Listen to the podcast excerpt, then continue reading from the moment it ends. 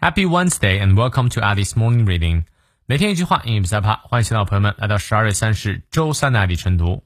今天这句话来自于 David J. Schwartz，戴维·施瓦茨，他是美国励志作者及教练，他的着作以《The Magic of Thinking Big》大格局思考的魔术最为知名。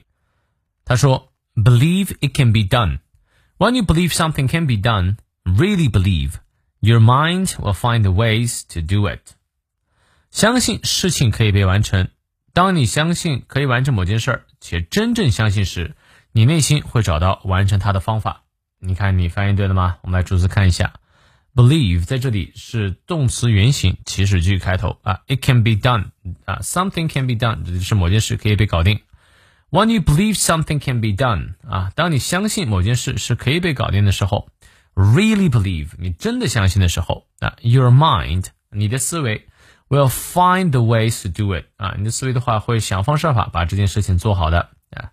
呃，我确实同意这个观点啊。很多时候呢，呃，如果你真的相信某事儿啊，你就不会给自己去找借口啊。只要哎思想不滑坡，啊，这个方法呢总比困难多。呃，这个咱们中国人其实也经常这么讲的。所以我也希望你，如果真的想做某事的话，就不要给自己轻易的找借口，坚持到底，你绝对可以把这件事情搞定。这句话不难。好，我们来看一下其中的发音知识点。believe，注意前面是短 e，后面是长 e。believe，believe it can be done，done 到三角的啊念到位。When you believe something can be done, really believe your mind, I will find 也是 I 双音念到位。Your mind will find the ways a 双音，最后结语发字音啊。Your mind will find the ways to do it。好，从头到尾我们来过两遍。Believe it can be done. When you believe something can be done, really believe, your mind will find the ways to do it. 再来一遍, believe it can be done. When you believe something can be done, really believe, your mind will find the ways to do it.